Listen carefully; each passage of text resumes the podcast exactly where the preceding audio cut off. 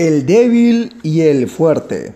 Un león buscaba desesperadamente a un hombre para matarlo. El león se había enfurecido porque una criatura que no conocía, el hombre, había victimado a una pantera y otros animales salvajes. Con lo que no contaba el león era con el arma más poderosa del hombre, la astucia. En su búsqueda desesperada se encontró con un ratoncillo y éste le dijo, Oiga, por favor, no me aplaste. Si me aplasta para luego comerme, no valdrá la pena, pues soy tan diminuto que no le voy a saber a nada. Dejándome en libertad algún día, le devolveré el favor.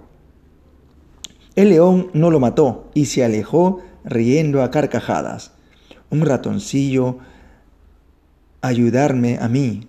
Ja, ja, ja, ja. Al poco tiempo sucedió que león fue a caer en una trampa preparada por el hombre. En un agujero que estaba tapado con ramas, el león había quedado atrapado en una red. Quedaba poco tiempo para que el hombre lo matara. A medianoche pasó el ratoncillo por allí y enseguida ayudó al león para que pudiera escapar. El diminuto animal comenzó a roer todas las redes y todas las cuerdas. Luego el león se fue lejos de aquel lugar donde no lo pudiese atrapar el hombre. Y ahí termina este cortísimo podcast.